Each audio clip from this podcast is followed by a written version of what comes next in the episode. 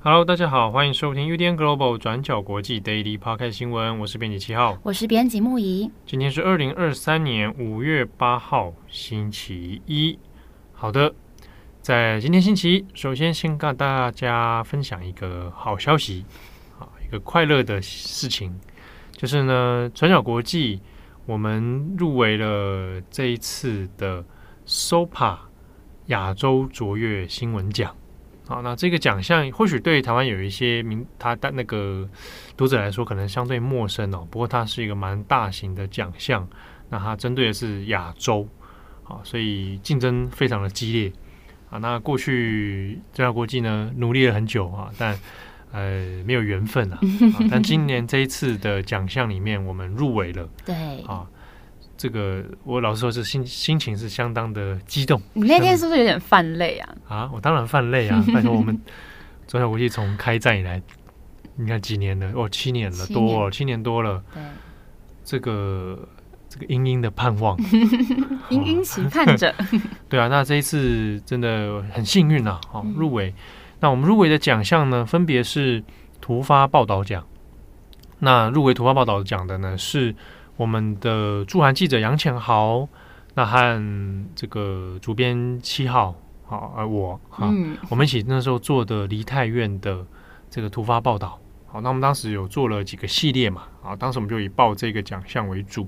那另外一个入围的呢是解释性报道，好，解释性报道那入围的是我们的编辑会议，对。对，那会议呢，它这个当时设计了一系列二零二二年菲律宾大选的专题报道，好，那我们就是这两个奖项都有分别入围，啊，那其实光是入围我们就很高兴啊，因为它竞争相当激烈，而且一起入围的其他媒体哦都非常厉害，对。对啊，而且因为它它包含的就不只是台湾嘛，它是包含亚洲的，所以。这个我们其实能入围，我觉得已经视同得奖了。哎，那真的非常感谢这个，我想感谢的是不只是同事们哦，也包含这个所有转角国际的读者跟听友啊，因为我们做出这些报道，如果没有人看，没有人听 Podcast 的话，那其实是没有什么这个，就这就，就对不对？这做出来没有人看，更需要一点动力。我们的东西做出来，它之所以成立。是因为有读者有在看啊，不然你做出来你跟没有人看，那这个东西不成立啊。嗯，哦，所以有读者一起看这个东西，它才会才会出现哦，那那它才会完整。所以这个读者都是大家都是推手了。对，谢谢大家。对，那同时呀，这边也要谢谢，就是其实是我们过去历任的中央国际的编辑啊。那我当然知道，其实初代的编辑哦，郑红还有小乔啊，在知道这个事情的时候，其实他们都很高兴啊。嗯，嗯当然，后来两个大大大家的人生路途不太一样哦。但是从二零一五年开战以来，这个我们一直很努力，想要再去做一些在新闻界里面不同的类型的文章啊，然后用一些不同的角度或者方式去尝试让国际新闻这件事情有一个改变啊，或者是一个新的样子啊。那过了这么久啊，大家投入了非常多的心血哦。在这一次，终于稍微比有被看到一些啊，这个对我们来讲是很重要的事情。好，那首先我们就来看今天的 Daily Park 的新闻喽。好，OK，那今天呢，前面我们还是会讲一下美国德州啊有枪击案的事情，那也有一个汽车冲撞的事情哦。那第三个我们会来看的是英国国王查尔斯三世，他已经在。先前已经加冕了啊，仪式加冕完成了。OK，那我们也来看一下英国媒体在加冕之后，那英国各大小报啊，他们是怎么来报道这个问题的？OK，好，那我们首先先来看一下美国德州啊，我们要分两个事情来看哦。德州最近不是很平静，那我们先看的是在德州最南部的城市布朗斯维尔啊，那它是一个边境的城市。在美国当地时间七日的时候，哈，五月七日，那有一辆汽车在当天早上的八点三十分，那突然呢，在城市里面的一个这个道路还有公车站牌这边啊，那当时是有人群在等待公车，那旁边也有一些行人。那这辆汽车呢，就直接往人群、往公车站这边冲进去，那就造成非常多人的伤亡啊。那截至我们录音的时间呢，我们已经知道至少有八个人死亡，九个人受伤。那司机本人他已经被警方给拘捕了。那这个事情比较敏感的是，因为当地哦，它就有涉及到移民收容的问题。那这个公车站呢，它其实距离附近的这个。啊，移民收容中心哦，那其实就不远，而且这一次里面被冲撞的哦，受害者大部分是委内瑞拉籍的男子哦。那这个司机本人呢，他是当地人哦，就也就是他是布朗斯维尔人呐、啊。但目前这个事情，警方还在调查跟厘清当中，他是不是出于一种啊特定目的，有意蓄意的朝特定的对象来冲撞，这个还在调查。那警方没有排除这样的可能。那另外是也要看说他那是不是他有这个酒驾的问题，或者是他有精神上啊、可能在当时驾驶状况上面有出了什么样状况啊？那这些都还有待厘清。那只是警方有有特别有还是讲到哦，因为当地这个跟移民之间的关系比较敏感，好，那所以并不排除说他有可能哦，以他这个驾驶的轨迹，他这个行车的轨迹来看。很有可能他是有针对性的冲撞哦。那附近呢，它其实有一个移民的收容中心啊。那因为紧邻这个边境城市嘛，它离这墨西哥的边境相当近哦。那这个收容中心呢，它也是在当地有极少数可以有留过夜的啊。那收容的人数呢，每天甚至可以到数百人之多。但过去几年当中，当然我们也有看到，在边境城市啊，特别针对于这个非法偷渡的这个移民问题哦，那其实也引发了很多的争议跟冲突。好，那另外一个事情，我们也来看，也是发生在德州。那事情呢是发生在在前一天，是五月六号的时候。那当地呢是在达拉斯附近的一个这个购物中心啊，发生了一起枪击案。那开枪的人是三十三岁的加西亚。那这个枪手哦，他当天呢，他是持 AR 十五突击步枪。那他身穿的是战术背心啊，身上还有配另外一把手枪哦。那在抵达这个购物商场哦，购物中心的时候呢，他就朝人群做无差别的射击。不过这个枪手后来在当场。这跟警方驳火的状态之下呢，后来就被警方给击毙了。所以包括这个枪手在内，总共有九个人丧生，七个人受伤。那我们这边要再讲的是关于美国这一年来的枪击案问题。或许有一些听众哈，或者他常看新闻，就会有点困惑，说：“哎，好像枪击案的事情，我们好像常常在报道报报这这些这些问题哦。”那也确实啊，那之所以会这样，那当然也是从去年以来，那美国本土发生的大规模枪击案，它的敏感性，好，它的死伤人数、案件数都有上升的趋势。那这是一个美国至今一直没有办法好好解决的问题。那它会变成很多各家新闻的头版，其实也是可想而知哦。好，那我们这边要稍微看一下，那在这一起德州的枪击案里面，它是第一百九十九起的大规模枪击案。从今年以来，二零二三年以来第一百九十九起。那这个大规模枪击事件，先前我们有讲过，我们原原则上它的定义标准是超过四个人或四个人以上死亡，我们就算是大规模的枪击事件。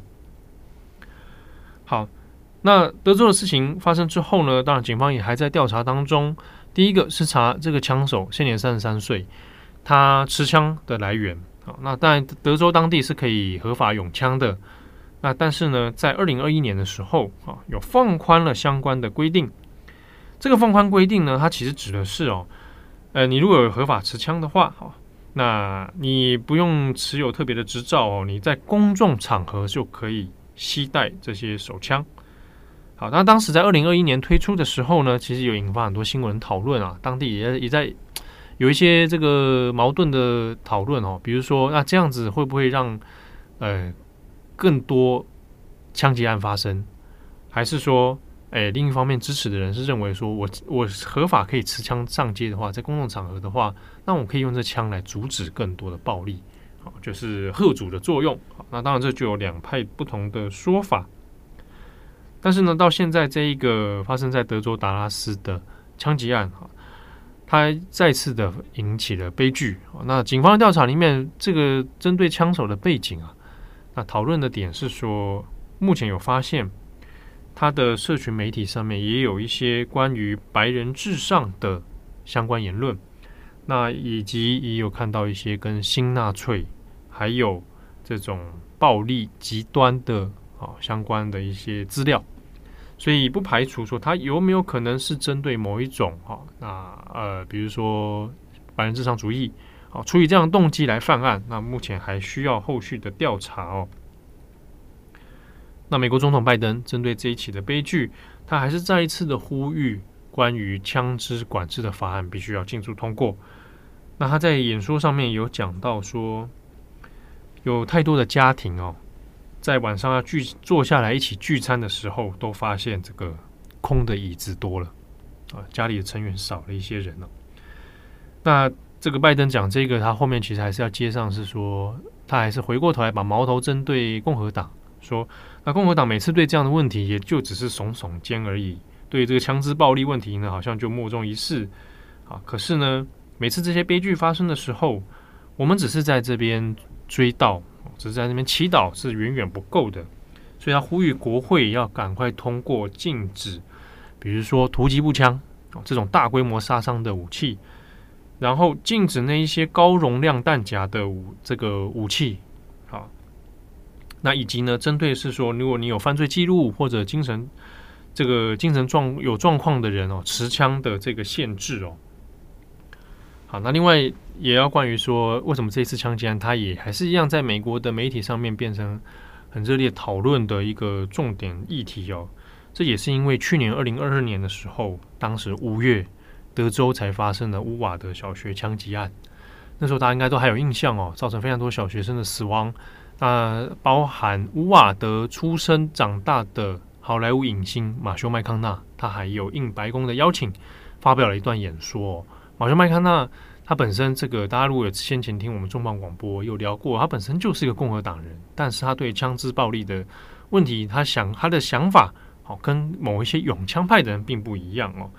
那加上又是乌瓦德这个念过这个地方小学的人，所以他也当时有站出来，希望针对这个枪支管制能够有一个更好的教育、更好的方案，让大家能够负起责任啊，而不是拿着。这个大规模杀伤的武器去残害其他的生命哦。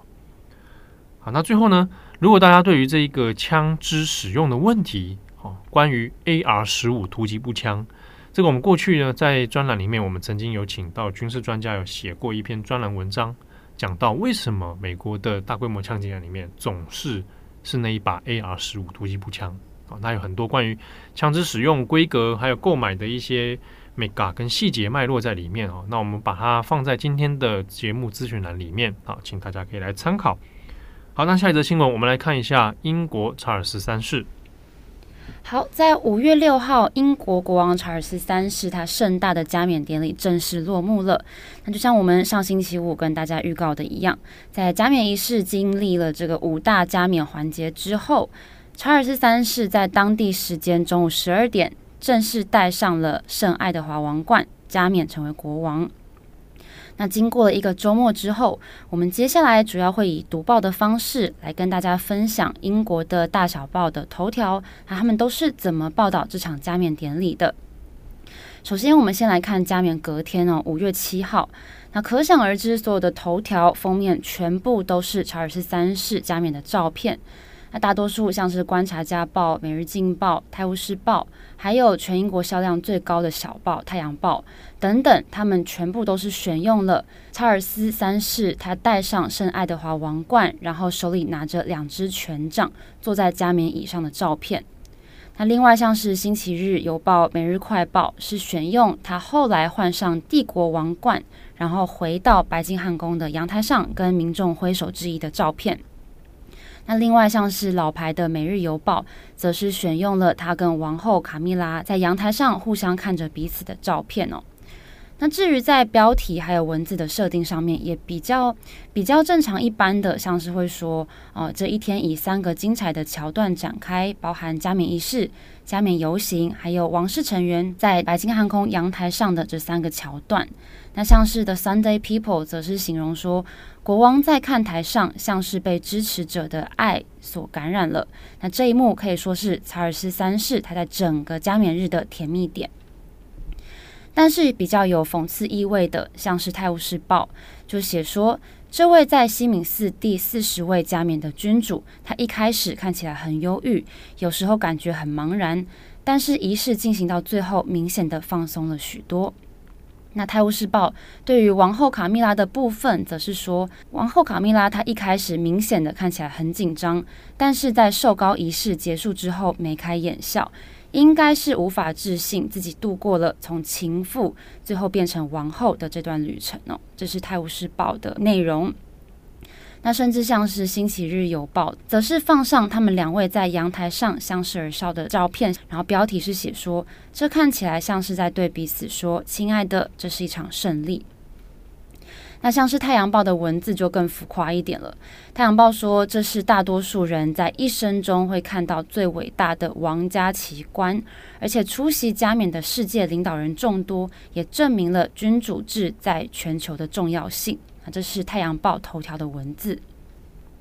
那目前看来，唯一在当天有在头版刊登加冕以外的内容是《观察家报》。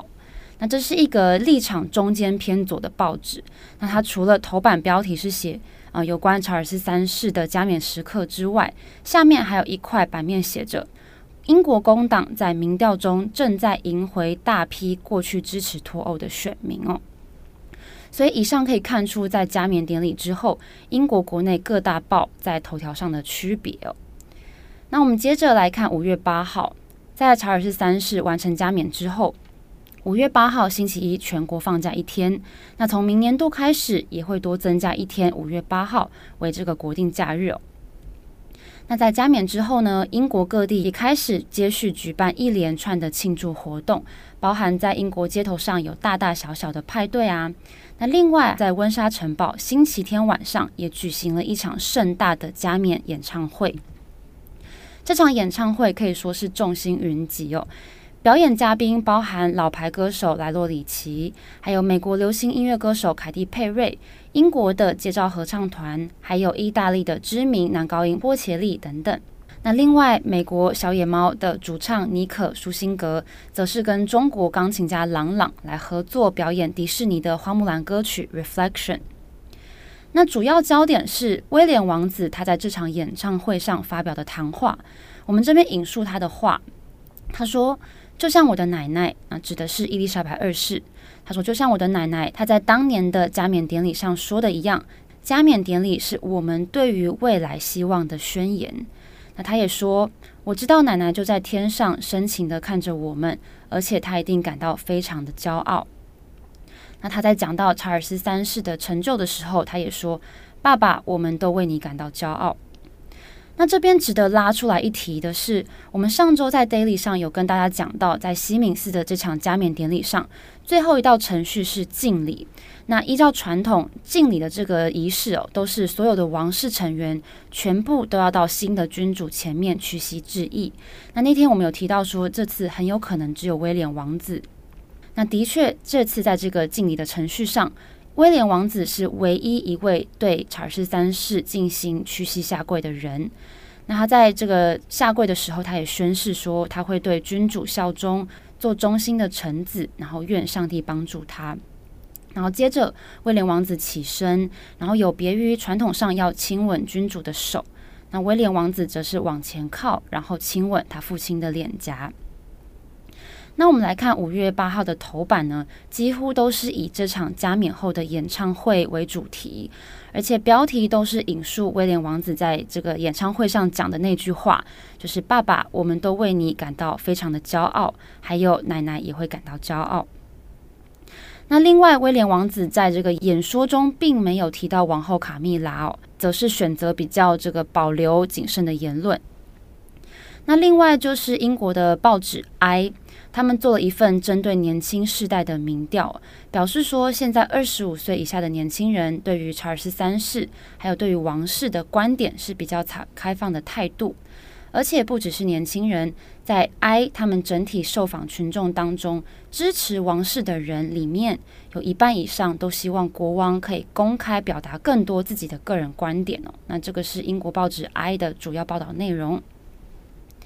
那也有少数的报纸到了五月八号之后，对于王室还有加冕的版面就大幅下降了。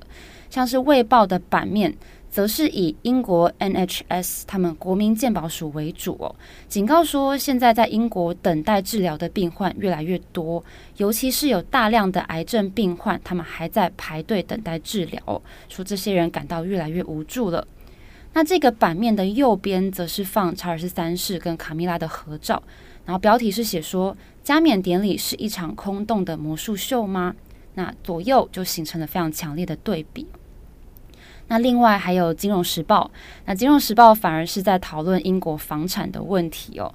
报道就说，工党希望解决英国房贷问题，那所以里面就写说，工党党魁史塔默他接下来会提案提高国外买家购买房产时需要支付的税。那同时也会限制出售新建的房屋给海外的投资者。好，那以上就是我们主要整理在英国大小媒体在加冕典礼之后的报道。好，那以上是今天的 Daily Podcast 新闻。OK，那节目的最后也跟大家再一次感谢，就是周末的时候呢，我有去台北市立美术馆做一次讲座啊，因为我人生第一次进美术馆。演讲啊，算是人生成就取得 啊！我已经觊觎这个北美馆很久了啊，我自己很爱去北美馆了。那在来参加讲座的有不少是听友，嗯、大概大概有三分之一吧。就是那天天现场好像有四十多个人，那应该有三分之一吧。嗯，然后有的有有三分之四，哎，是吗？我不知道，算不出来是不是，算不出来。好，不确定了。哦，反正因为有些听友有来打招呼，那中间有一位听友呢。呃，是我们先前不是办那个实体讲座嘛？对，哇，每一场都来耶！啊，哪一位？男的还是女的？男生，男生。然后他这次北美馆也来耶，短时间内见了他好几次，好好好害羞哦。对，很厉害，真的是始终支持者。嗯，对。那还有一位，他有特别来打招呼，有讲到说，他从他大二的时候开始听。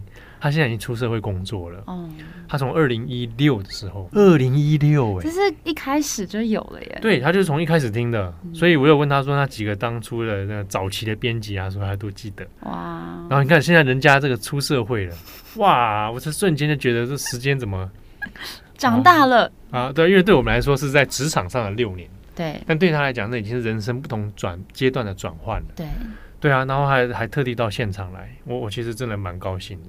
他有特别跟你讲什么令人感动的话？他就说，我就听了六年啊，哦、啊，这光这一点就很感动。嗯、然后有来到现场，那总而言之就是很很谢谢大家，非常谢谢很多忠实听友多年来的支持，真的好。那也希望大家有美好的一天。我是编辑七号，我是编辑木仪，我们下次见喽，拜拜，拜拜。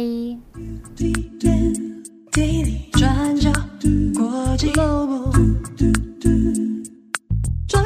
早进新闻。Global Daily Podcast 新闻。